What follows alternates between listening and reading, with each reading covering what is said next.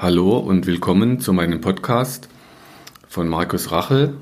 Der Name des Podcasts ist Muskel, Gesundheit und Leistung. Das sind Dinge, die sich scheinbar erstmal widersprechen. Auch heute werde ich euch wieder interessante Ideen näher bringen und Tipps mit an die Hand geben, die ihr zu Hause selber machen könnt.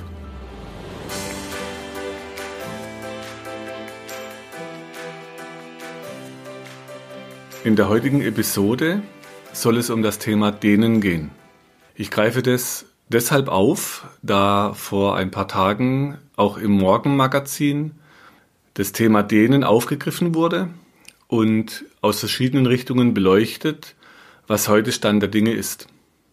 Also Dehnen scheint auch in der Öffentlichkeit ein breiteres Bewusstsein zu geben.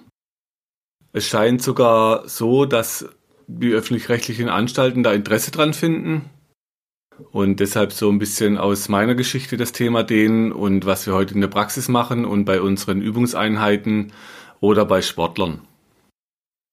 Also meine eigene Geschichte hat da ganz viel mit Sport zu tun gehabt, aus dem Turnen, Kampfsport, Leistungsturnen, dann Rettungsschwimmen, Schwimmen, dann Mountainbiken im Schwarzwald. Und egal welche Sportarten, es gab immer unterschiedliche Ideen zum Thema Dehnen. Also es gab dann Diskussionen, soll man den vor dem Sport dehnen oder besser nach dem Sport. Dann gab es irgendwann so Ideen, ob man vielleicht gar nicht dehnt. Dann hat man irgendwas von Studien gehört.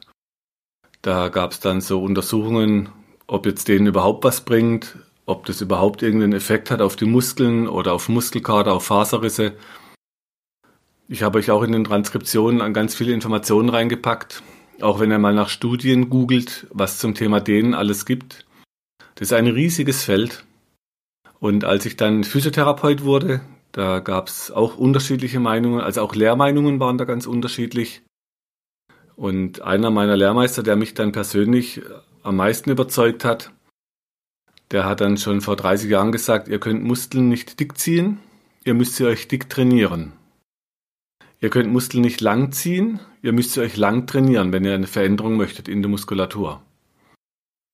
Das war natürlich als Schüler nicht ganz einfach, weil es gab eben andere Lehrmeinungen, die haben uns dann Stretching unterrichtet oder es gibt Techniken wie zum Beispiel PIR, die postisometrische Relaxation oder aus dem PNF, die propriozeptive neuromuskuläre Fazitillation. Da gab es Techniken wie einen Hold Relax also es gab dann immer ganz verschiedene Techniken auch zum Dehnen. Wir haben in der Physiotherapie im Schlingentisch gedehnt, äh, mit Partnern am Boden, mit Geräten, also alles Mögliche versucht, um Muskeln zu dehnen. Heute nach 30 Jahren Praxiserfahrung, sehr viel Sport, immer wieder auch natürlich neuen Dingen angucken. Da hat sich dann gezeigt, dass eben die Idee, dass man Muskeln lang zieht, sich was vor 30 Jahren mein Lehrmeister schon erklärt hat aus Freiburg, das tatsächlich so scheint, dass man Muskeln halt nicht lang ziehen kann, sondern dass durch dieses Ziehen am Muskel eher noch Stoffe entstehen, die das wieder hemmen. Und wenn man zum Beispiel sich anschaut, was, was passiert, wenn man einen Muskel dehnt, es wird nicht nur, dass ihr an den Strukturen zieht im kleinen Teil, also zum Beispiel, das nennt man Aktin, Myosin, die zwei kleinsten Teile im Muskel, die beweglichen. Und die sind zwischen einer Z-Scheibe aufgehängt. Das heißt, wenn man da dran zieht, dann kann man zwar Verklebungen im Muskel lösen, aber dadurch passiert ja noch nichts. Das heißt, ihr habt die Verklebung gelöst und dann war es das erstmal. Wenn man jetzt zu stark zieht, dann hat man immer wieder das Problem gehabt, auch bei uns im Sport äh, oder auch in der Therapie, wenn man zum Beispiel am Hals so Dehntechniken gemacht hatten, dass es immer wieder zu Zerrungszuständen kam in der Muskulatur. Das heißt, den Leuten ging es danach schlechter wie vor dem Dehnen. Und wenn man dann äh, sich anschaut, zum Beispiel wenn man in den zähnigen Anteilen, wo der Muskel Spannungsmelder hat, wenn die durch Zug am Muskel, wenn die Sehne sich streckt und diese Melder in der Sehne Druck kriegen, dann spannt der Muskel plötzlich gegen. Also so war dann immer wieder auch die Erfahrung, dass es Leuten auch oft schlechter ging nach den Übungen wie vorher, so dass ich äh, heute ganz viele Menschen erlebe, die sagen, ja, denen bringt doch gar nichts. Kann man so nicht sagen, es gibt zum Beispiel uralte, bewährte Dehnungen im Yoga zum Beispiel.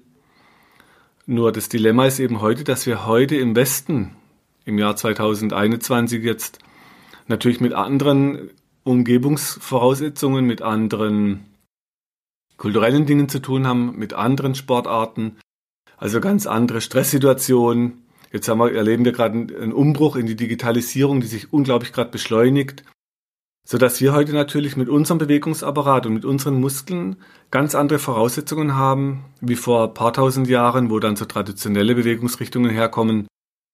Und bei uns ist eben wichtig, dass wir aufpassen, dass wir uns nicht dann schaden mit Dingen, die vom Urgedanken sehr gut sind. Und da gibt es natürlich insgesamt auch ganz unterschiedliche individuelle Voraussetzungen. Also es gibt ja Leute, die sind an sich schon aus Familien, die von klein auf sehr viel dehnen, wie zum Beispiel im Zirkus. Oder wenn ihr in einer Tänzerfamilie geboren seid. Das heißt, dann kriegt ihr von eurer Sozialisation, von, eurer, von euren Vorbildern natürlich Dinge vorgelebt, die jetzt jemand, äh, der dann zum Beispiel äh, sehr viel arbeitet in seinem Leben und über Arbeit sich definiert, und vielleicht in, in einem Steinbruch arbeiten muss oder ich habe zum Beispiel Automechaniker erlebt, die hatten die Hände waren wie, wie zugeschnürt, weil die halt nie sich gedehnt haben, immer nur zugepackt. Und so haben sich natürlich dann auch die Muskeln bei denen entwickelt. Also denen hat dann ein ganz breites Spektrum. Es wird oft sehr früh angelegt. Und das, die Frage, warum ist denn das so wichtig, dass man gedehnt bleibt? Bei meinen eigenen Jungs habe ich immer versucht vorzuleben, dass man sich halt immer wieder zwischendurch mal streckt also dass ich gar nicht extra so, ich sage, ich mache jetzt zwei oder dreimal die Woche eine halbe Stunde Dehnübungen. Das hat sich auch aus meiner Erfahrung bei Patienten nicht so bewährt, weil es war oft langweilig. Ich habe das beim Sport erlebt. Man hat halt keine richtigen Fortschritte gesehen, dass man dann wirklich beweglicher wird. Also ist das Dehnen zum Beispiel als Kampfsporttrainer damals. Da war das so, wir haben dann Leute erlebt, die kamen in, in, den, in das Dojo, die haben dann mittrainiert aber so richtig in Spagat kam, also das war einfach schwer, sich dahin zu arbeiten. Und in der Therapie habe ich es eben erlebt, es war oft für die Patienten langweilig, sie haben keine großen Fortschritte gesehen, haben es dann abgebrochen. Eben dadurch, dass man manchmal sogar Zerrungen gesetzt hat, hatten die dann auf keine Lust mehr. Und trotzdem war immer wieder die Frage, ist es denn wirklich nicht wichtig genug für uns oder in unserem Fokus nicht ähm, breit genug, dass denen ja einen Effekt hat oder dass gedehnte Menschen und bewegliche, geschmeidige Menschen vielleicht richtige Vorteile haben gegenüber Menschen, die nicht so gedehnt sind und nicht so geschmeidig. Wieder aus meiner eigenen Beobachtung und aus einem meiner Lehrmeister seiner Beobachtung, wenn man sich die Mönche anschaut aus Shaolin, wenn man da Vorführungen sieht, was für eine unfassbare Dehnbarkeit die kleinen Kinder dort haben, die mittelalten Mönche, aber eben auch die ganz alten Mönche mit über 80, was die für eine Dehnbarkeit in der Muskulatur haben. Die Gelenke, die können den Fuß hinter den Kopf stecken. Da wird es uns manchmal beim Zugucken schon komisch, weil wir das ja gar nicht mehr gewohnt sind, dass man überhaupt an so eine Idee rantrainiert oder versucht, so als Vorbild in die Richtung zu dehnen. Im Sport habe ich dann oft erlebt, dass es halt ganz wichtig war, dass man Muskeln stärkt oder dass man Stabis macht, Stabilisationsübungen. Und ich hatte gerade die Woche einen Fußballer aus der Gegend, der spielt Leistungsfußball, der mich dann gefragt hat, ja, bist du denn gar nicht für Stabilisationsübungen? Und da muss ich ja natürlich schon sagen, ich brauche ein Gleichgewicht aus Dehnbarkeit und Stabilität. Aber ich kann nicht einfach immer nur alles stabiler machen und fester und Stabis bis zum Erbrechen üben, aber die Flexibilität vergessen, weil die ist ja mindestens genauso wichtig wie die, wie die Stabilität. Also eben so dehnbar und flexibel wie möglich, und daraus kann ich ja auch viel besser Stabilität entwickeln. Wenn ich zu stabil werde und zu fest und zu wenig dehnbar, dann habe ich natürlich das Problem, dass ich sehr anfällig werde auf Verletzungen, also Muskelrisse, Muskelfaserrisse, Zerrungen, Bandverletzungen. Das steigt natürlich immens an, je unbeweglicher ich werde. Das heißt nicht andersrum, dass jemand, der sehr dehnbar ist, dass der nie Verletzungen hat. Das will ich damit nicht ausdrücken. Nur das Risiko, sich zu verletzen, wenn man in Bewegungen gezwungen wird, die man so eben nicht gewohnt ist, das sinkt natürlich. Wenn mein Körper von Grund auf dehnbarer ist, wie bei Menschen, die halt eher starrer sind in der Grundbeweglichkeit. Okay, dann, ähm, man muss nochmal gucken, wenn man sich überlegt, was kann ich denn alles an den Methoden oder den Techniken anwenden? Und es hat sich im Laufe der Zeit immer wieder auch mal verändert, was empfohlen wird im Mainstream. Man kann zum Beispiel einen Muskel dauerhaft unter Dehnung setzen. Und man kann natürlich dann auch versuchen, das geistig zu machen, dass man sagt, ich gehe im Geist in den Übungen rein oder ich entspanne mich im Geist. Und aus meiner Erfahrung würde ich sagen, es braucht dann schon tausende Stunden Übung im Meditieren, dass man geistig eine Struktur, die sich strukturell verändert und verkürzt hat, oder Muskeln, die halt überhaupt nicht dehnbar und geschmeidig sind. Also ich schätze, bei den Jungs, die ich hier mitbetreue, da wird es schwierig, den allein über die Vorstellung das hinzukriegen, dass sich die Muskeln dehnen. Also die Dehnung auf dem Muskel, die bewegt einen Zug in seiner Längsrichtung und man kann dann kurzfristig die Be Beweglichkeit und die Geschmeidigkeit um die Gelenke natürlich verbessern, weil er in den kleinen Teilen, die ich vorhin erwähnt hatte, in dem Aktin Myosin, diese Köpfchen, ihr kriegt es schon ein Stück weit auseinandergezogen. Allerdings, ihr könnt natürlich nicht weiterziehen, wie die Struktur eh schon lang ist. Also man löst praktisch Verklebungen und wenn man sich die kleinsten Teilchen anschaut, ihr habt ja pro Muskel Millionen so Kleinteile hintereinander. Das heißt, wenn ihr in seriellen Strukturen zieht, dann wird es natürlich scheinbar schon erstmal dehnbarer. Und man kann dann mit zum Beispiel mit Schwung versuchen zu dehnen. Also wenn man das Bein vorne mit Schwung hochnimmt, dann muss ja der hintere Muskel loslassen, dass die Bewegung durchgeführt werden kann. Also der hintere Muskel wird dadurch gedehnt. Und wenn ihr mit Schwung das macht, habt ihr allerdings immer das Problem, dass ihr manchmal nicht richtig steuern könnt und nicht frühzeitig bremsen könnt, sodass wenn ihr zu viel Schwung habt oder mit einem starken Ruck das Bein hochreißt und die Muskeln hinten nicht gedehnt sind, dass ihr wieder eher Verletzungen fördert Vielleicht nicht direkt, aber auf lange Sicht. Okay, also man, man kann heute unterscheiden beim Dehnen zwischen dynamischen, also bewegten und statischen Dehnübungen und Dehnmethoden. Die statischen Dehnübungen, und das war für mich damals so ein Punkt, als ich gemerkt habe, also nicht nur die Dehnübungen, auch die Dehnkraftübungen, die haben wir am Anfang halt einfach gehalten und statisch durchgeführt. Mit der Zeit wird es allerdings auch ein bisschen langweilig und so entstand dann die Frage, wie kann man denn die statischen Übungen dynamisch durchführen? Und das war dann irgendwann das Ergebnis, was ihr euch anschauen könnt bei den Videos unter den Grundlagenvideos auf der Webseite. Da findet ihr ganz unten eins, das heißt Power Kit. Das braucht ihr bitte nicht nachmachen, das zeigt euch so als Idee, wo man sich hintrainieren kann. Und wie das dann gehen kann, wenn man den Übungen einfach dynamischer, ähm, schneller wechselt von der Position, also dass auch die Statik eine Dynamik kriegt. Auch da dann wieder eher das sowohl als auch, also sowohl statisch als auch dynamisch, wie dann das Gegeneinander, dass man sagt, entweder statisch oder dynamisch. Dann wäre es nochmal wichtig, wenn ihr passiv elastische Dehnübungen durchführt, dann wird eine unphysiologische Längenzunahme verhindern, und zwar durch Konnektinfilamente in den Muskelfasern, dass diese unphysiologische Längenzunahme praktisch äh, weit gehen kann. Und durch die Dehnübungen kann man sie halt in Ausnahmefällen verlängern. Das ist, was heute die Literatur hergibt, also Ausnahmefälle. Und ihr habt es ja vielleicht selbst schon erfahren, dass wenn ihr an Muskeln zieht, äh, dass ihr dann am nächsten Tag wieder in der Position von vorher seid und praktisch am nächsten Tag wieder da anfangt, wo ihr am letzten Tag aufgehört habt. Und das Molekül Titin, das ist so, was man ähm, vor, ja, vielleicht vor ein paar Jahren erst entdeckt hat. Das wussten wir früher noch nicht so genau. Das wird als Verbindung zwischen Aktin und Myosin, also zwischen den Kleinteilen, wird es, ähm, das ist ein Riesenmolekül und das verbindet die Filamente miteinander und mit den Z-Scheiben. Und dieses Titin, das führt zum Erhalt von der Form eurer Muskeln. Also die bindegewebigen Strukturen inner und außerhalb von den Muskeln. Und die werden aber auch erst bei starker Dehnung merklich belastet.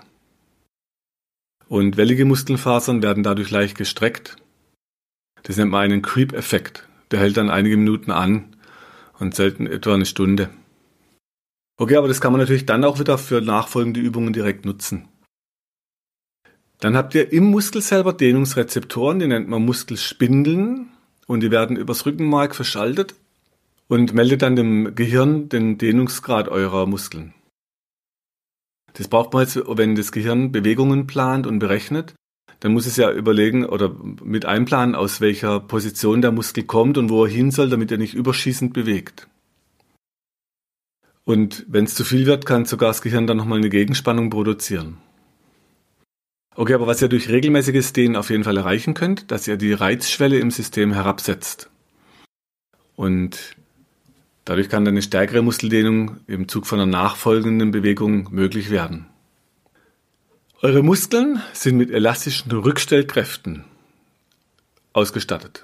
Das heißt, die gehen immer zurück in eine gewisse Ruhegrundspannung.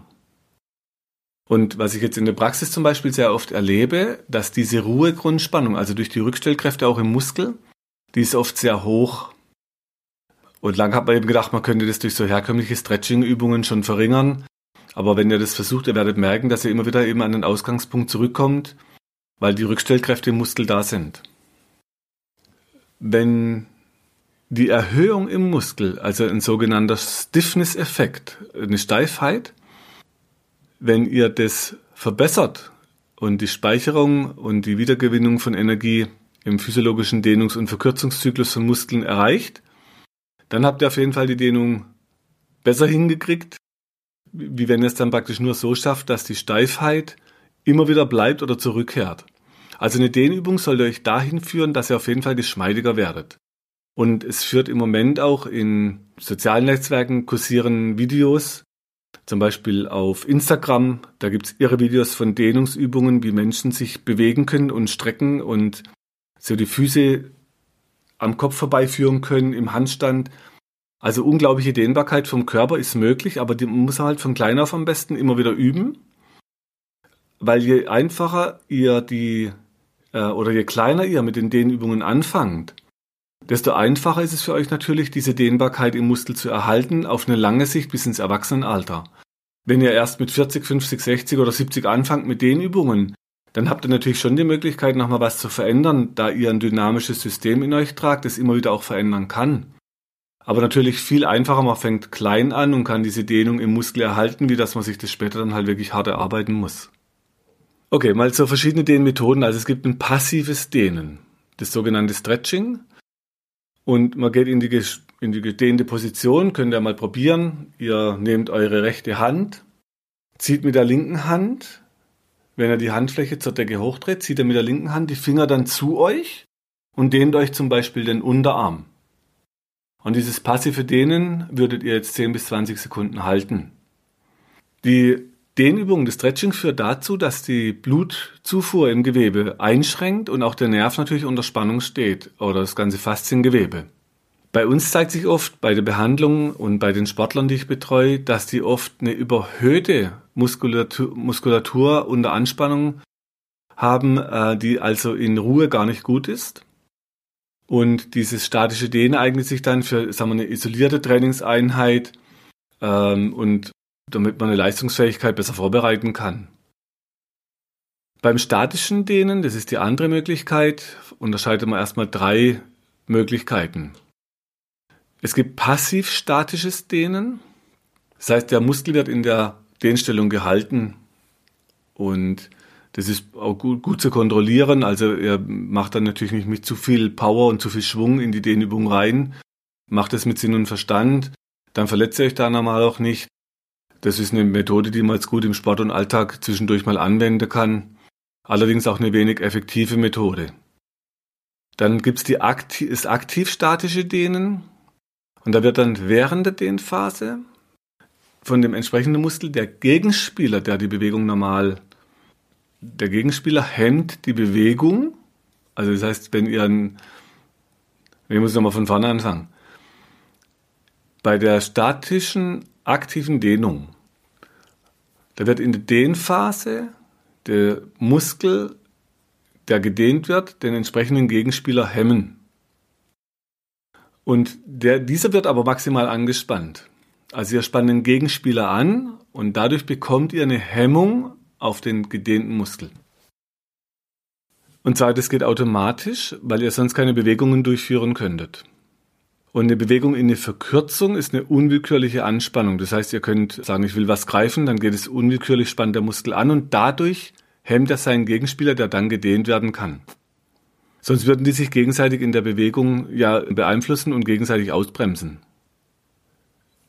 Die aktiven Muskeln, die angespannt werden, und das erlebe ich zum Beispiel im Sport wieder, durch das aktive Dehnen, wenn ich Sportler habe, die zum Beispiel vorne das Bein hochziehen, dann wird zwar vorne der Muskel aktiviert und der hintere gedehnt, allerdings, wenn es zu schnell geht, dann kriege ich hinten wieder die Zerrung und der vordere Muskel, den er dazu benutzt, der wird ja wieder in die Verkürzung trainiert, sodass ihr den wieder mit noch mehr Aufwand wieder in die Dehnung kriegen müsst.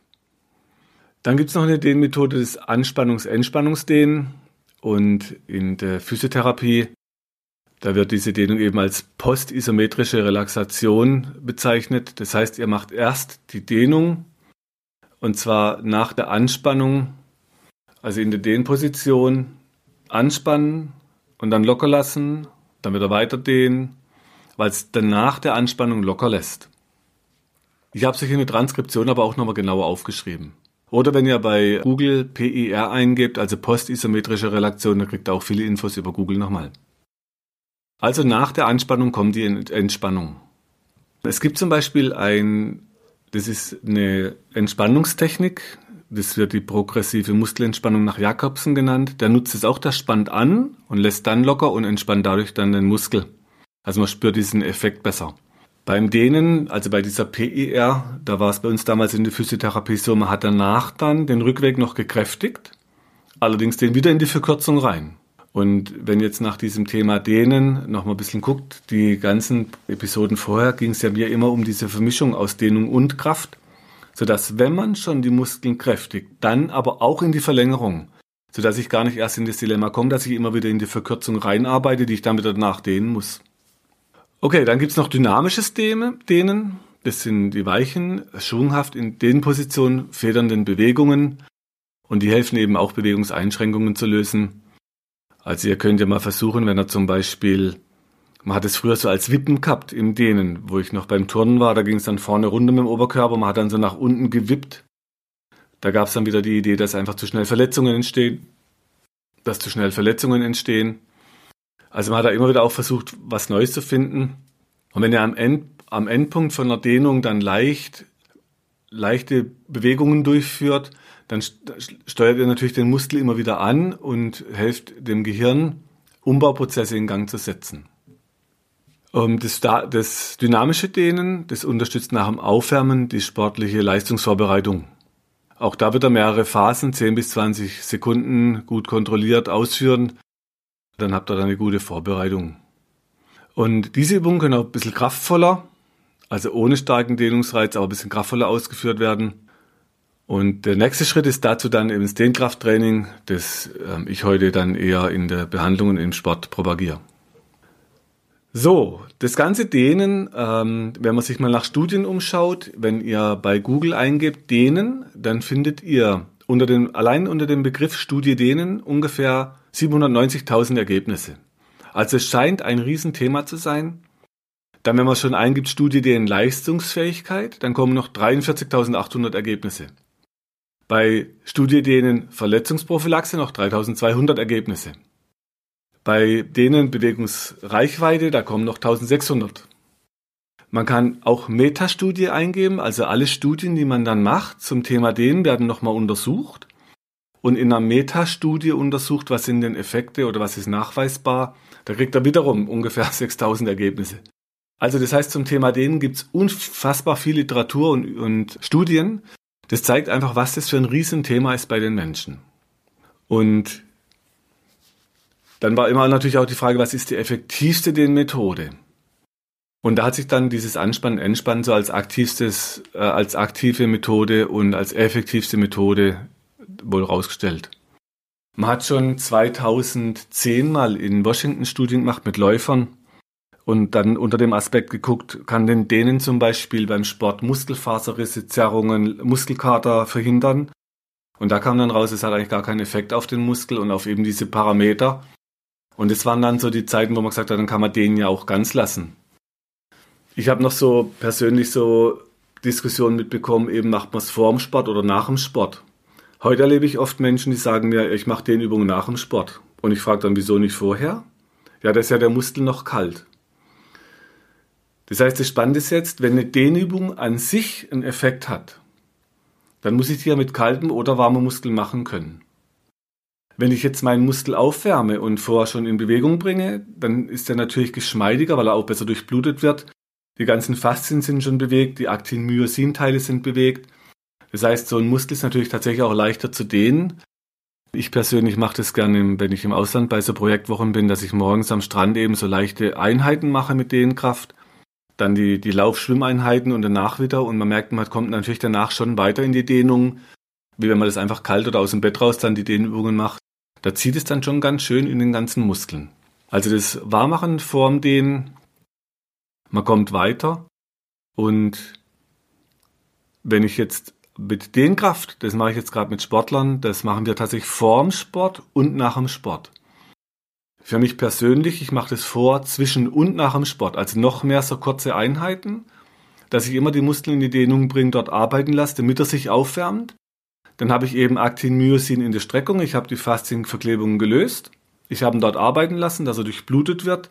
Und das war ja früher unsere Idee auch vor dem Sport, dass wir die Dehnübungen machen, damit die Muskeln besser durchblutet sind, damit man die Bewegung besser ansteuern kann. Also es war schon auch die Idee vom Sport, damit da mehr Leistungsfähigkeit kommt und weniger Verletzungen. Okay, wenn man nicht dehnt, also unbewegliche oder un ungedehnte Sportler, da erleben wir eben oft, dass dann so typische Verletzungen eher kommen, wie Muskelfaserrisse, Muskelbündelrisse, Sehnenrisse, Verschleißerscheinungen im Gelenk, wie Arthrosen, wie spinale Engen, weil die insgesamt zu starr werden und zu unbeweglich. Bei Sportlern, die sehr beweglich sind, erlebe ich das nicht ganz so oft. Also da scheint eben auch die Dehnung dem Mensch zu helfen, dass er langfristig keine solchen Veränderungen an den Strukturen ausbildet, also an Knochen und Gelenken. Die Frage mit dem Dehnen vorm Joggen zum Beispiel wird mir oft gestellt. Ja, wie wärme ich dich vom Joggen am besten auf? Also wie bei allen Sportarten natürlich aus meiner Sicht macht es Sinn, dass man sich vorher in die Streckung begibt, damit die Muskeln eben nicht nur in die Verkürzung bewegt werden, sondern auch in die, in die Verlängerung. Ich habe euch in der Transkription zum Thema Joggen ein paar Bilder mit reingepackt, wie ihr die Dehnung vor und nach dem Joggen machen könnt. Und wenn man zum Beispiel das äh, heute war Thema in der Praxis ja Dehnung und Musiker zum Beispiel, ne, mache ich denn Dehnübungen als Musiker? Fand ich auch eine spannende Frage ob ich denn Musiker kenne, die sich dehnen.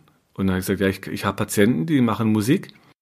Und die, also ich erlebe da aber nicht, dass sie mir erzählen von einer, zum Beispiel von einer Musiker, den Gymnastik.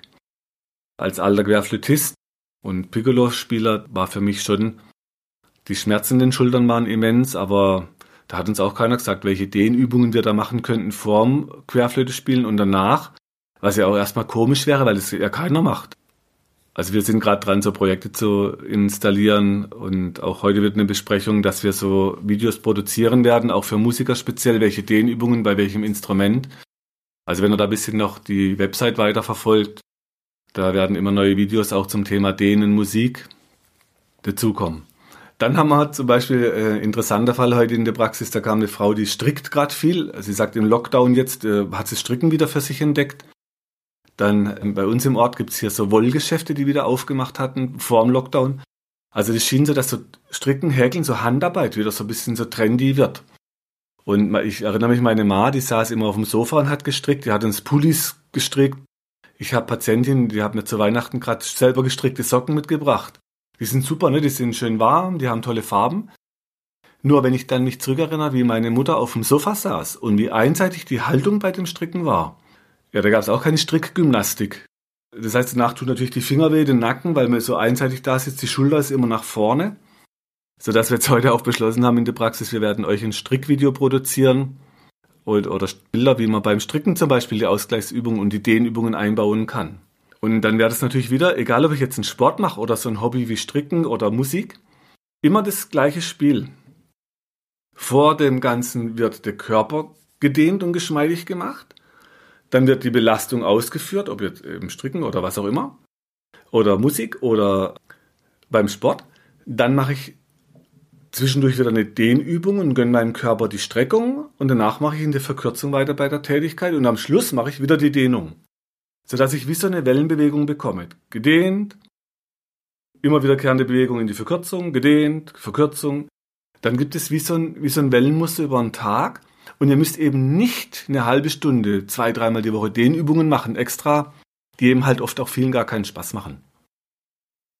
Also da jetzt wieder auch die Frage natürlich, was seid ihr persönlich für ein Typus Mensch? Ist euch lieber, ihr könnt so zwischendurch das im Alltag immer wieder machen?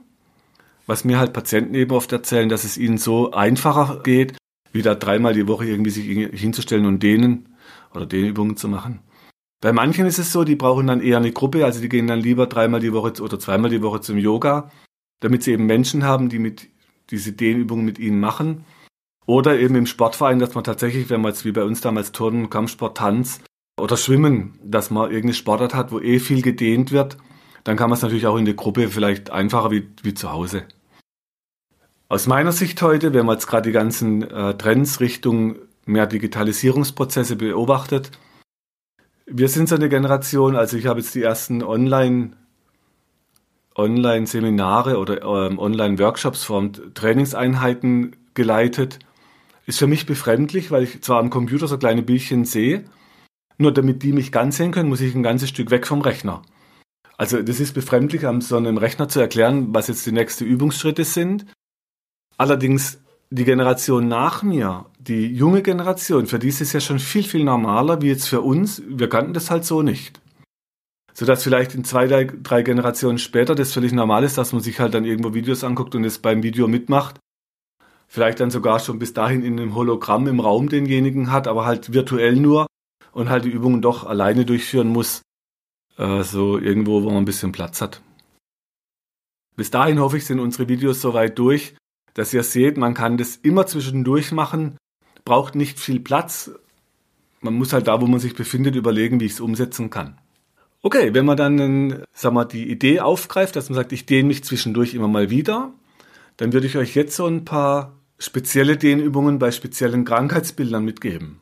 Wenn wir einfach oben her anfangen, wie kann ich zum Beispiel meinen Kiefer dehnen, wenn ich immer so verkrampfte Kiefermuskeln habe? Es gibt im Yoga eine schöne Übung, die heißt der Löwe. Das heißt, ihr macht euren Mund ganz weit auf. Dadurch dehnt ihr den Kaummuskel, der unterm Jochbein sitzt und den Kiefer zupresst. Also alle mit so Kieferspannung, Kieferpressen, immer wieder Mund weit auf. Dadurch dehnt ihr den Kaumuskel, den Musculus masseter. Ihr könnt, wenn ihr es ein bisschen steigern wollt, sogar die Hand unter den Kiefer und gegen den Widerstand von der Hand den Mund weit aufdrücken. Die Dehnung dann 20, 30 Sekunden halten und dann Mund wieder schließen und macht es einfach drei, vier Mal hintereinander, sodass der Muskel immer wieder die Dehnung erfährt. Das sind auch Übungen, zum Beispiel bei Kopfschmerzen seitlich, da sind oft die Kiefer- und Kaumuskeln beteiligt dass die hier so kopfschmerzseitig projizieren. Also auch da lohnt sich diese Dehnübung oder eben der Löwe, wie man es im Yoga nennt. Ihr könnt noch einen Schritt weiter gehen und die Zunge weit rausstrecken. Dann merkt ihr, wie der Mundboden unten noch ein bisschen mit anspannt. Dann die Augen nach oben zur Decke, dann habt ihr den Löwen aus dem Yoga. Also Dehnung Kiefer, Mund weit auf. Dann eine Dehnübung für den Nacken. Es wird immer wieder gezeigt, man nimmt die Hände hinter den Kopf, Geht langsam im Kopf nach unten, bis ihr hinten die Dehnung im Nacken spürt. Und dann haltet ihr die Dehnung von den Nackenmuskeln. Ihr werdet merken, es tut gut. Ihr könnt sogar noch ein bisschen den Kopf nach links drehen. Die Dehnung halten. Den Kopf nach rechts drehen. Die Dehnung halten. Und wenn er dann wieder hochkommt, könnt ihr merken, dass hinten so ein bisschen warm wird im Genick. Also eine, eine schöne Dehnübung für zwischendurch. Dann, wenn ihr den Kopf nach oben in die Aufrichtung nehmt und das Kinn ein bisschen zur Brust, sodass ihr praktisch den Hinterkopf, wie wenn euch jemand an der Schnur nach hinten oben zieht, Kinn zur Brust, dadurch streckt ihr euren Nacken. Und in dieser gestreckten Position nehmt ihr den Kopf nach rechts, zieht mit dem rechten Arm ein bisschen mehr nach, die linke Hand Richtung Boden ziehen und dehnt den linken Nacken zum Beispiel. Auch hier könnt ihr versuchen, wenn der Kopf ein bisschen dreht, nach, mehr nach unten drehen oder ein bisschen mehr nach oben drehen. Dann merkt ihr genau, welche Muskelfasern mehr unter Dehnung kommen und haltet diese Dehnübung ein bisschen. Dann langsam aus der Dehnung wieder raus, Kinn wieder zur Brust holen, Kopf nach hinten oben und dehnt nach links mit dem Kopf. Also linkes Ohr zur linken Schulter runter, zieht die rechte Hand Richtung rechten Boden und dehnt euch die rechten Halsmuskeln. Auch hier durch diese netzartige Struktur von unseren Halsmuskeln, die sind vorne, hinten, seitlich, die sind steil, die sind flach. Also wie, wie so ein Netz an einem, wie die Takelage an einem Schiff kann man sich's vorstellen. Die ganzen Wanden halten die Masten aufrecht, Das heißt, die ganzen Muskeln am Hals halten eure Wirbelsäule aufrecht.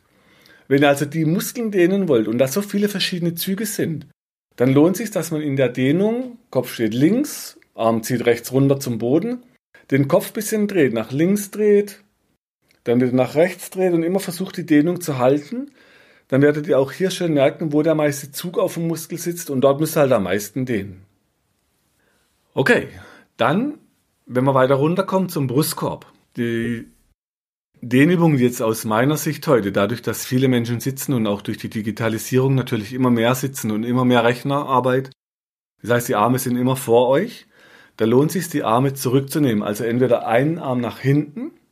Ich kann jetzt bei mir hier im Büro hinten an die Wand greifen. Vielleicht könnt ihr irgendwo einen Schrank erwischen. Oder ihr nehmt die Hand an den Tisch und dreht, wenn die rechte Hand an die Tischkante geht. Mit der linken Schulter nach hinten, sodass ihr vorne den Brustkorb aufdehnt. Und diese Dehnung auch wieder schön nach vorne schieben mit dem Arm, Schulter vor, immer schön nach vorne schieben, atmen also auch bei den Übungen immer schön tief die Bauchatmung üben. So werdet ihr allein durch das, dass ihr den Übungen macht, zu Atemmeistern. Immer tief schön Bauch rausschieben. Okay, die Dehnung halten. Und jetzt, wenn es schneller gehen soll, nimmt man halt nicht erst den rechten, dann den linken Arm, sondern ich lieb's dann beide Arme gleichzeitig nach hinten. Ich habe jetzt hinter mir zum Beispiel einen Stuhl, da kann ich zwischen die beiden Lehnen reingreifen, meinen Brustkorb vorne hochschieben und dadurch dann die Armmuskeln dehnen. Je enger ihr hinten greift, desto mehr dehnt ihr den Bizeps und die vorderen Brustmuskeln auf. Dann zum Dehnen hinten von den Muskeln. Wie natürlich bei ganz vielen Trainings auch, werdet ihr nach hinten gezogen mit den Armen, aber die Muskeln werden immer stärker, die euch die Schulterblätter ranziehen zur Wirbelsäule und den Nacken immer mehr zuziehen. Also um da eine Dehnung reinzukriegen, entweder den Arm, nehmt mal den rechten nach vorne, überkreuzt den vorm Brustkorb und dann mit der linken Hand hinter den rechten Ellenbogen und zieht immer mehr nach links rüber, bis es hinten am Schulterblatt dehnt. Das ist jetzt die klassische, klassische Stretching-Übung. Ihr könnt genauso gut die linke Hand wieder weg vom Arm und mit der Hand gegen den Schreibtisch, also rechte Hand, vor euch über Kreuz an den Schreibtisch und dehnt euch mit dem Oberkörper nach vorne, bis es hinten am Schulterblatt zieht. Dann wechseln mit dem linken Arm nach vorne gegen die Schreibtischkante, bisschen nach vorne im Oberkörper, bis es hinten richtig dehnt. Oder wenn es noch schneller gehen soll, nehmt ihr einfach beide Arme vor euch über Kreuz, greift mit den Handrücken zur Tischkante und schiebt die Arme nach außen, soweit es geht, und dehnt so die hinteren Schulterblattmuskeln. Das ist eine Übung, die tut richtig gut, weil man halt oft am Rechner auch verkrampft und die Schulterblätter hinten zusammenzieht, wenn man Stress kriegt.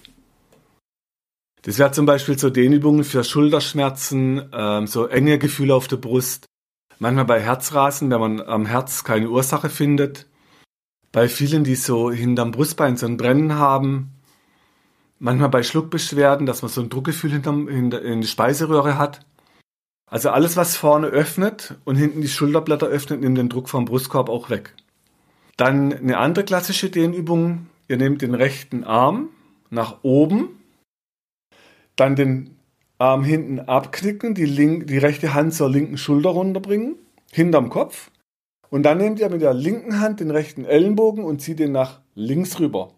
Also ihr dehnt euch praktisch den rechten Arm hinter den Kopf und haltet so die Dehnung für die rechte Schulter. Das kann eine richtig gute Übung sein, wenn ihr Probleme habt beim Arm hochheben.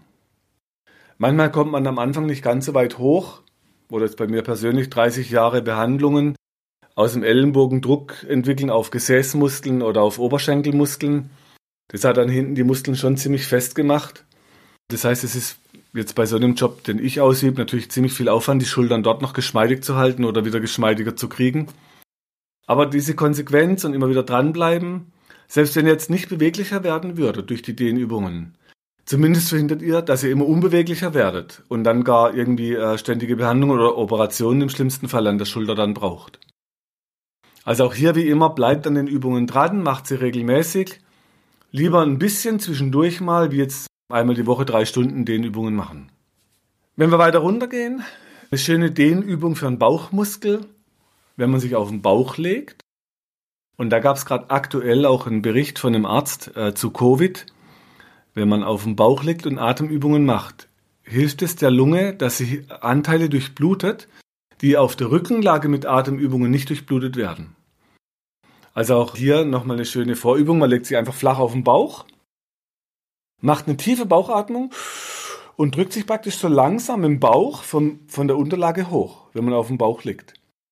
Und dann beim Ausatmen Hände aufsetzen auf dem Boden und langsam mit dem Ausatmen die Schultern immer weiter hochdrücken, sodass ihr so einen Bogen kriegt. Gibt es auch eine schöne Yoga-Übung.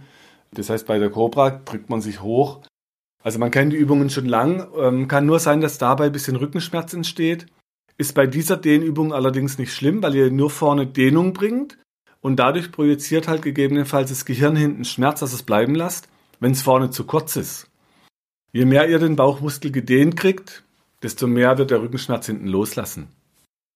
Da eine kleine Anekdote, es gab einen Behandler, die, ich meine, es war Maitland, wenn ich mich da richtig erinnere, die Maitland-Therapie, und der hat einen Patienten ins Zimmer reingeschickt und gesagt, er soll sich schon mal hinlegen.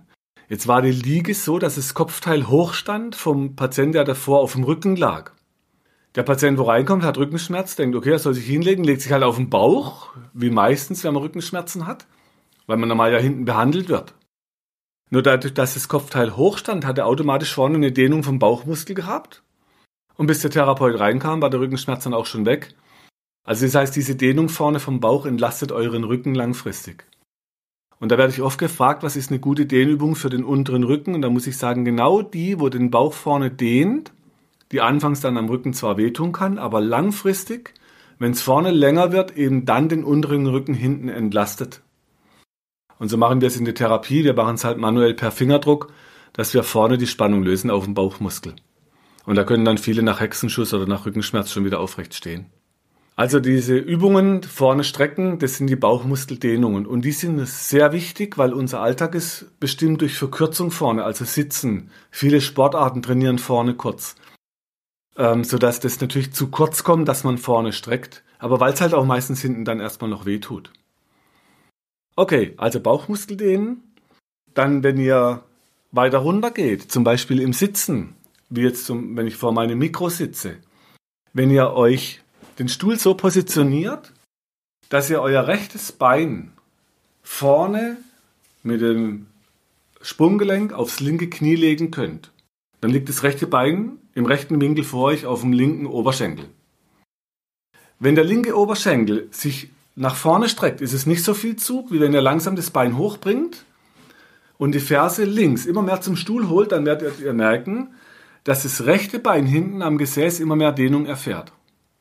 Die Dehnübung hinten fürs Gesäß könnt ihr verstärken, wenn ihr dann noch den Oberkörper nach vorne bringt. Also langsam Oberkörper vor und dann werdet ihr immer mehr merken, wie es hinten im Gesäß dehnt. Dann könnt ihr noch ein bisschen spielen, wenn ihr den Oberkörper mehr nach links dreht oder nach rechts dreht. Da, wo es am meisten zieht, da macht ihr die Dehnübung am meisten.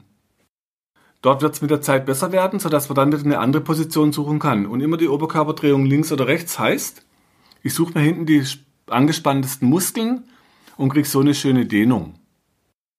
Ihr könnt die gleiche Dehnübung, wenn ihr euch auf den Rücken legt, genau mit der Position vom Bein.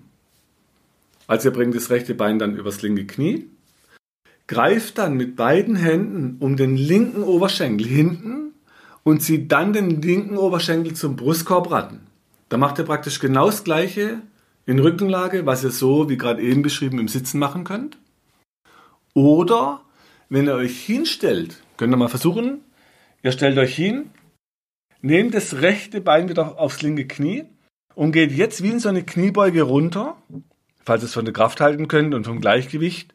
Ähm, ich kann mich jetzt hier gerade am Tisch festhalten. Ansonsten kann man auch freihändig, ist eine gute Stabi-Übung fürs Sprunggelenk, gute Gleichgewichtsübung. Und dann runtergehen, bis es hinten im Gesäß dehnt und so die Position halten. Und auch da wieder kennt man das natürlich im Yoga schon lange. Also das sind alles keine neuen Übungen. Wichtig ist jetzt für uns halt, dass wir es immer mehr in den Alltag integrieren lernen, dass wir im Westen auch lernen, dass wir immer wieder einen Ausgleich brauchen für egal was wir tun. Okay, und das gleiche natürlich auch hier wieder mit dem linken Bein. Also nicht nur eine Seite, beide Seiten dehnen. Heißt in dem Fall, der linke Fuß geht aufs rechte Knie. Jetzt zieht die rechte Ferse Richtung Stuhl, soweit es geht. Dann den Oberkörper vorlehnen, gucken, muss ich mehr links oder mehr rechts die Dehnung machen. Und dann schön in der Dehnung drin bleiben. Wie bei allen Dehnübungen, haltet es ein bisschen, macht ein paar tiefe Atemzüge mit dem Bauch und dann wieder langsam aus der Dehnung raus. Ein schönes, wenn ihr auf dem Stuhl sitzt, eine schöne Möglichkeit für die Oberschenkelmuskeln innen. Bei vielen Menschen, die ich in der Praxis erlebe oder auch beim Sport, da geht so die Richtung, die Bewegungsrichtung Richtung Spagat so ein bisschen verloren im Alltag oder beim Training. Für viele ist es eine unangenehme Übung, weil die halt einfach sehr unbeweglich sind in den Hüften. Wenn man sitzt, kann man wunderbar. Ihr könnt euch vorne an der Stuhlkante festhalten. Ich habe jetzt in der Praxis Hocker stehen, da, da habe ich gar keine Lehne, da kann ich einfach die Beine frei nach außen schieben. Also schiebt mal die Beine nach außen weg, rechts und links. Und dann einfach so weit ihr kommt, der Vorteil, wenn ihr so in die Streckung geht, Richtung Spagat, also muss kein Spagat sein, in die Richtung Spagat, habt ihr nicht so viel Druck auf dem Knie, wie wenn ihr das ohne den Stuhl machen würdet. Das heißt, man schiebt die Beine raus, also mit Stuhl oder die, wo halt mehr machen möchten, machen es ohne Stuhl, die keinen Knieschmerz kriegen. Und in dieser Position jetzt drückt ihr die Knie nach innen, sodass ihr den Stuhl einklemmt mit den inneren Oberschenkelmuskeln. Okay, wenn ihr locker lasst, könnt ihr ein Stück weiter rausgehen. Das ist dann so ein aktives Dehnen. Ne? Ihr drückt euch dagegen. In dieser Dehnposition so ein bisschen Kraft noch. Und so kann man sich wunderbar im Alltag mal die Oberschenkelmuskel innen dehnen, wenn man auf dem Stuhl sitzt. Ich hatte das mit meinen Jungs besprochen, zum Beispiel auch in der Schule, wenn sie so da sitzen, dass sie halt zwischendurch mal den Stuhl einfach umdrehen. Da hat man die Lehne vorne am Brustkorb, kann sich vorne anlehnen. Man kann zuhören, man kann schreiben, kann aber mal die Beine nach außen strecken gab dann Theater wohl mit der Lehrkraft, weil sie halt ordentlich sitzen sollen. Mein Plädoyer auch für Schulen, lasst die Schüler sich das so setzen, dass sie sich ein bisschen die Beine in der, im Sitzen strecken können, weil wenn ich die Spannung aus den Beinen rauskriege, dann ist so ein Fluchtimpuls aus den Beinen ein bisschen raus. Das heißt, dadurch kann ich besser zuhören und ich kann mich besser konzentrieren, auch wenn ich halt mal anders auf dem Stuhl sitze, wie wenn ich richtig sitze. Da ich selber an der Schule unterrichtet habe in Köln fünf Jahre, habe ich da ziemlich viel live mitgekriegt, auch im Unterricht. Also für mich war das nie ein Problem, wie ein Schüler auf dem Stuhl sitzt. Wichtig war halt, dass er sitzt. Bei meinen Seminaren heute mit Erwachsenen, da sage ich immer, keiner muss sitzen bleiben. Die müssen jetzt auch nicht so viel mitschreiben, kriegen ein Handout. Aber das Spannende ist, wenn die sich bewegen dürfen, äh, die können aufstehen, wenn sie, wenn sie Rückenschmerzen haben. Ich sage immer, sie können auch rumlaufen, sie können auch hinliegen, sie müssen halt nur zuhören. Das heißt, wenn jeder für sich so ein bisschen gucken darf, wie es ihm besser geht, dass er zuhören kann und sich konzentrieren kann, dann sitzt halt der eine mal im Spagat auf dem Stuhl, der andere hat halt das Bein oben.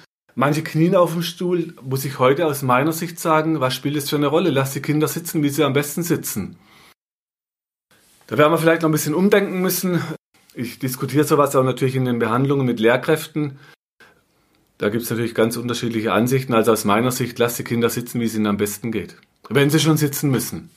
Oder stellt ihnen noch besser sogar Stehtische in den Unterricht, dass sie sich auch mal hinstellen können. So wie wir es ja in den Arbeitsplätzen einrichten müssen aus dem Arbeitsschutzgesetz, dass man sagt, ich habe heute einen höhenverstellbaren Tisch für die Mitarbeiter, dass sie sich sitzen oder stellen können, so wie es ihnen halt besser geht. Okay, zurück zu den Dehnungen. Wir haben jetzt innen gedehnt, wir haben außen gedehnt, also hinten den Gesäßmuskel. Wenn er ein bisschen weiter noch runter geht, da könnt ihr noch schöne Dehnübungen für die Füße machen. Wenn ihr sitzt, wenn ihr mal den rechten Fuß so nach hinten stellt, dass die Fußnägel, also der Spann hinten auf dem Boden aufliegt, dann könnt ihr jetzt hinten den Fuß dehnen. Und das macht beim Alltag eher selten so eine Dehnübung. Vielen tut es schon weh, wenn sie auf die Fersen sitzen sollen, weil es vorne so überstreckt wird. Hier im, im Sitzen auf dem Stuhl könnt ihr wunderbar das anbahnen, dass ihr eine Dehnung macht. Da habt ihr kein Gewicht auf dem Fuß. Man kann das nach hinten strecken. Und jetzt kommt was Tolles, wenn ihr den, ich muss gerade meinen Stuhl ein bisschen drehen. Wenn ihr den Stuhl habt und euch so ein bisschen Richtung Kante setzt mit einer Gesäßbacke, dann könnt ihr, ich habe jetzt das rechte Bein unten, den rechten Fuß auflegen hinten, mit den Fußnägeln, also mit dem Spann auf den Boden legen. Und dann schiebt ihr das rechte Bein zurück, sodass ihr jetzt eine Dehnung kriegt, vorne rechts für den Hüftbeuger und hinten für das Sprunggelenk. Also man kann sich so wunderbar nach hinten dehnen mit dem, mit dem Oberschenkel. Und jetzt kommt der Clou. Wenn ihr jetzt noch den Oberkörper hoch und ein bisschen zurücknehmt, dann dehnt ihr vorne den Bauchmuskel mit. ihr dehnt den Hüftbeuger und ihr dehnt hinten noch das Sprunggelenk in einer einzigen Übung. Und so kann man praktisch im Alltag das gestalten, dass man immer wieder eine Dehnung kriegt für die Muskulatur, die bei einer normalen Sitzposition, die ich über Stunden einhalten muss, total verkürzen. Und das würde ich heute so als dynamisches Sitzen bezeichnen, was die Konzentration aufrecht hält. Man kriegt diese Spannung aus den Beinen raus. Oft ist ja auch so eine Fluchtspannung drin, wenn man unter Stress kommt. Äh, und das sind schöne Möglichkeiten, ohne dass ich jetzt extra Dehnübungen machen muss oder in ein Dehntraining gehen muss. Okay, ich hoffe, ihr habt jetzt so ein paar Ideen für die Beine. Dann noch eine Dehnung für die Hände, wenn ihr jetzt viel am Rechner schreibt zum Beispiel oder Musik macht. Ihr nehmt die Fingerspitzen unten an die Tischkante. Die Hand zeigt nach oben. Jetzt dehnt ihr mit der Hand, mit dem, ähm, mit dem Handballen nach vorne. Das heißt, ihr dehnt die Finger, schiebt den Handballen langsam vor über den Tisch. Haltet euch mit den Fingerspitzen aber an der Tischkante fest. Das heißt, die Handfläche zeigt nach vorne zum Rechner. Und jetzt dehnt ihr den Ellenbogen langsam nach oben, streckt den Ellenbogen, sodass richtig Dehnung auf den Unterarm kommt.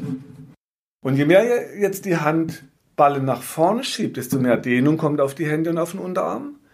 Je weiter ihr zurückgeht mit den Händen, desto weniger Dehnung ist auf dem Unterarm. Also kann man schön steuern, wie viel Dehnung da drauf kommen soll. Wenn ihr das ein bisschen gehalten habt, dann lohnt es sich, dass man die Hand einfach umdreht und die Fingernägel an die Tischkante bringt. In dem Fall jetzt den Handrücken vorschiebt über den Tisch, sich mit den Fingernägeln festhält unten, sodass praktisch nur die Fingerspitze an der Tischkante hält, Ellenbogen wieder strecken und dehnt dann die Hände nach vorne. Das auch ein bisschen halten, ein paar Atemzüge machen. Und dann, wenn ihr es mischen wollt, dann macht man es einmal mit der Handfläche nach vorne, dehnen, halten, drehen und dann den Handrücken nach vorne dehnen. Das geht wunderbar an der Tischkante, wenn man ein bisschen weg ist vom Tisch. Man kann es genauso gut auf dem Stuhl. Heißt, wenn ihr eure Hand auf den Stuhl legt, die Handfläche auf den Stuhl, die Finger zeigen nach hinten zur Stuhllehne und ihr schiebt jetzt mit gestrecktem Ellenbogen die Hand langsam nach vorne auf dem Stuhl und versucht immer schön den Handballen unten zu lassen. Dann kriegt ihr eine wunderbare Dehnung aufs Handgelenk. Das kann man auch im Auto, wenn man an der Ampel steht, wunderbar mal zwischendurch die Hand dehnen. Und auch da dann natürlich die andere Seite, dass man den Handrücken auf den Stuhl legt. Wenn er hinten am Gesäß anfängt, den Ellenbogen strecken und dann langsam den Handrücken nach vorne bewegen, Richtung Knie holen und immer schön gedehnt die Hand auf dem Stuhl liegen lassen bei gestrecktem Ellenbogen. Und so habt ihr eine wunderbare Dehnübung für die Finger und für die Hände. Lohnt sich vor dem Klavierspiel zum Beispiel mal kurz auf dem Klavierhocker oder am Klavier vorne. Also immer wieder sucht den Ausgleich für die Tätigkeit, die danach kommt. Oder zwischendurch mal oder am Schluss nach der Tätigkeit. So, jetzt sind wir mal so durch den ganzen Körper durch. Und wenn wir nochmal so ein bisschen nach Krankheitsbildern schauen, es gibt zum Beispiel viele Patienten bei uns in der Praxis, die kommen wegen Tennisarm die Epicondylitis lateralis. Da wird dann immer viel versucht, aber außen am Ellenbogen, wo es weh tut. Was zu kurz kommt, das ist auf die Dehnung der zu kurzen Handinnenfläche und Unterarmmuskeln innen. Weil wenn diese Muskeln innen zu kurz werden und ihr wollt eine Bewegung nach außen machen, dann muss euer Gehirn eingreifen, bevor was reißt innen, wird es immer außen einen Schmerz projizieren. Also je mehr ihr diese Dehnübungen am Hocker, am Tisch oder wo auch immer macht, oder zwischendurch einfach mal, dass er die Hand nach vorne schiebt und mit der anderen Hand die Finger zurückzieht als Dehnung. Je mehr er solche Übungen macht, desto mehr entlastet ihr ihnen die Muskeln und die äußeren können dann langsam den Schmerz loswerden. Das sind oft, also gerade Tennisarm ist oft zäh, weil das oft schon lang behandelt wird an der Stelle, wo es weh tut, bis die Leute zu uns in die Praxis kommen. Also je früher ihr selber anfangt mit solchen Dehnungen für den Unterarm, desto weniger braucht ihr dann die Behandlungen dort, wo es weh tut. Ansonsten wird da auch viel versucht mit Schienen und mit alle möglichen ähm, Methoden am Arm, das zu bekämpfen, den Schmerz. Wir erleben eben, je mehr die Unterarmmuskeln innen gedehnt werden, desto besser kann es dann außen auch loslassen. Meistens verschwindet es dann, leider nicht immer, aber ihr habt auf jeden Fall gute Chancen, wenn ihr da regelmäßig dran geht und vor allem konsequent bleibt. Dann für die Dehnübung, wo wir jetzt gerade mit den Fingern und Händen besprochen haben, zum Beispiel mit dem Karpaltunnelsyndrom. Wir haben viele Frauen in Behandlung, da kribbeln die Finger, die werden taub. manchmal hat man wenig Kraft, dass einem was aus der Hand fällt. Je gedehnter eure Muskeln bleiben, desto freier ist der Nerven- und Blutdurchfluss durch die Muskeln und durch das Kapaltunnel. Also auch da lohnt sich eine Geschmeidigkeit entweder zu erhalten von klein auf. Je jünger ihr, ihr anfangt, desto besser. Oder je früher ihr mit euren Kindern solche Dinge einbaut. Es ist aber nie zu spät. Das heißt, man kann immer anfangen, das zu machen. Man muss halt langsam dann, je später, desto langsamer muss man anfangen. Und es gibt gerade tolle Bücher, die untersuchen, was wirkt denn eigentlich, wenn wir jetzt in der Praxis eine Behandlung durchführen. Spannenderweise hat man dann rausgekriegt, dass bei vielen Dingen nicht nur die Methode, die man anwendet, wirkt, sondern das Problem, äh, nicht Problem, aber die Lösung ist oft das, wie man die Methode anwendet. Also, wie erkläre ich es dem Patient? Wie übergebe ich ihm ein, ein Rezept? Wie muss er das Ganze einnehmen? Drei, zweimal am Tag, drei oder viermal am Tag? Also viermal ist schon besser wie zweimal, weil er mehr tun muss. Oder wo ich die Akupunkturnadel stecke, gibt so placebo-kontrollierte Studien. Selbst wenn man sie irgendwo hinsteckt, wo sie gar nicht richtig sitzt, hat es immer noch einen Effekt. Oder es gab zum Beispiel Studien zur Meniskus-OP. Da kam dann die Placebo-Gruppe, war nicht schlechter dran wie die richtig operierte Gruppe. Also da gab es keinen Unterschied ein Jahr später. Sodass man gemerkt hat, dass das Prozedere, wie man dieses angeht, einen Effekt hat und nicht nur, was man da genau tut. Also spannende Ergebnisse von unterschiedlichen Studien. Und ich glaube, dass das so in Zukunft noch ein ganz wichtiges Untersuchungsfeld wird. Wenn, wenn zum Beispiel jetzt mit, mit einer Spritze gehe ich oft bei Patienten an so verhärtete Muskelansätze. Und zwar meistens da, wo eben keine Gefahr droht, also wo kein Nerv drunter liegt, wo ich keine Lunge durchstechen kann, wo ich nicht durch ein Gelenk durch muss, sodass die Patienten auf der sicheren Seite sind. Als Heilpraktiker, da darf ich auch gewisse Dinge gar nicht, was ein Arzt darf. Also das heißt, wenn man da reinspritzt, ist, ich, mir ist keine Studie bekannt, wo man untersucht hat, ob allein der Stich schon mit der Spritze oder allein schon, dass ich euch das kühl mache mit dem Desinfektionsmittel und drüber wische mit dem Tupfer. Die Zeit, wo man nochmal wartet, bis man nochmal desinfiziert, desinfiziert und nachwischt.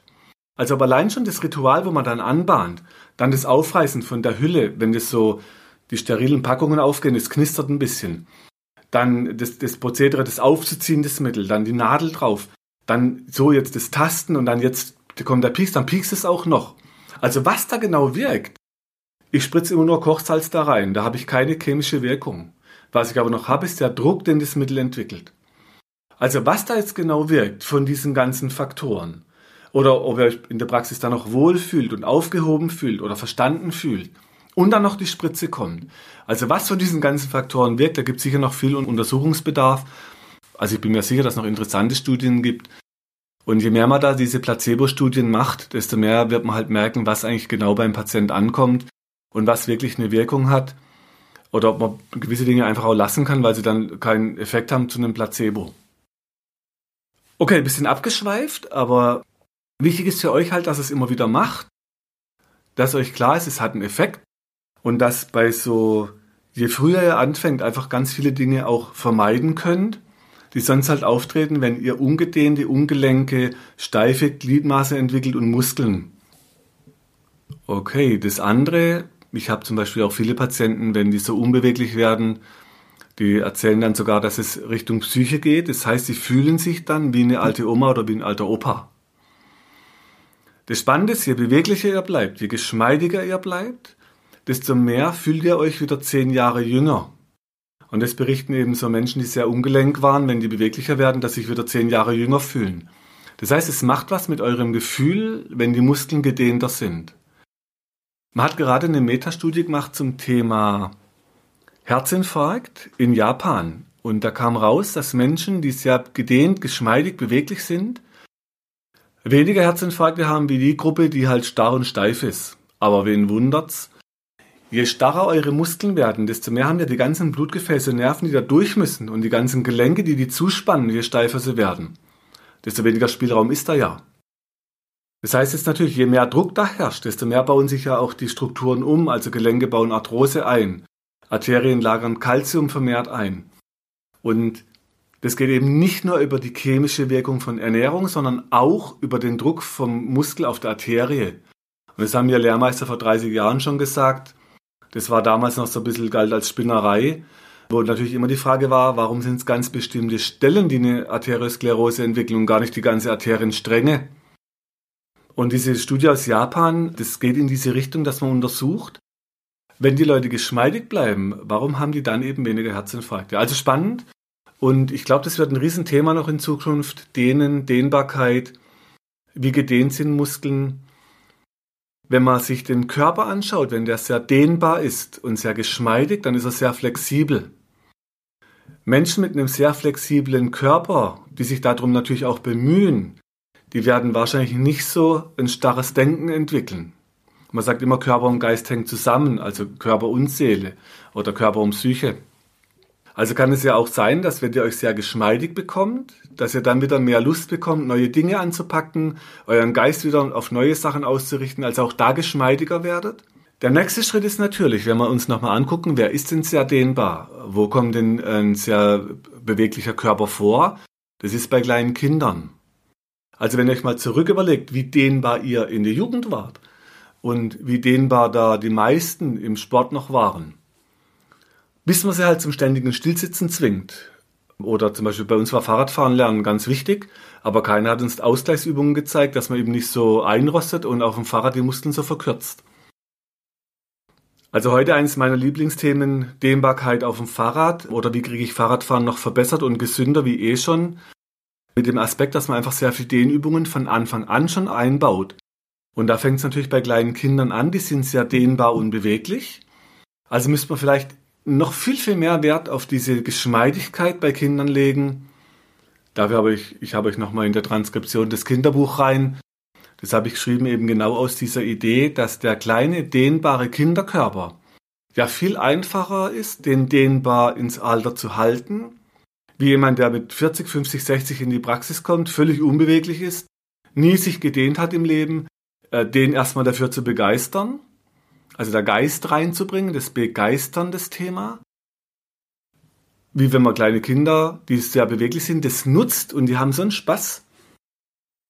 Also die, den Unterricht, den ich damals in Köln gestaltet habe, da ging es darum, dass wir im Unterricht Spagat versucht haben. Und dann haben die, die kleinen Mäuschen, guck mal, was ich kann, haben den, den Fuß hinter den Kopf, in Spagat, im Oberkörper zurück, die waren so beweglich und die hatten so einen Spaß daran, die haben gelacht. Das heißt, wenn man das halten kann bei Kindern, also diese Idee mitgeben, dass sie, egal was sie später machen, immer wieder den Ausgleich suchen sollen. Und nicht nur, das setzt dich hin und halt dich ruhig und sappel nicht rum, weil es mir als Erwachsener auf die Nerven geht, weil ich gerade irgendwas nicht fertig machen kann. Weil das macht dann die Kinder fertig, wenn ich sie ständig in die Ruhe zwinge. Also das heißt, wenn ich das schaffe, Kinder geschmeidig zu halten und beweglich, dann bin ich mir sicher, dass wir für die Zukunft in unserer Gesellschaft, wenn die körperlich beweglicher bleiben und geschmeidiger, dass wir dadurch ganz viele Dinge eben auch geschmeidiger und beweglicher lösen können. Ob das jetzt räumlich sein mag oder von Dingen, die man lernt, bin ich der festen Überzeugung, dass diese körperlich bewegliche Grundlage, diese Dehnbarkeit ein ganz wichtiger Schritt ist, damit wir viele Dinge verbessern können und vor allem für euch jetzt zur Vermeidung von von Prozessen, die wir noch als normal beschreiben. Ja, man wird halt älter. Da muss ich natürlich sagen, die Frage ist ja, wie ich älter werde. Werde ich geschmeidig älter und beweglich und dehnbar oder werde ich halt unbeweglich und steif und starr älter und es wird immer schlimmer? Meine Entscheidung war damals, ich will das beweglich. Ich möchte, wenn möglich, noch Richtung Spagat kommen, auch wenn ich 80 bin. Und ich hoffe, dass ich euch mitnehmen kann mit der Begeisterung, also eben der Geist da rein. Ich habe euch versprochen, die nächsten Episoden geht es dann irgendwann um noch ein, sagen wir was, was ihr für daheim selber machen könnt. Da wird es nochmal einen, ganz spannenden Zusatzbereich geben.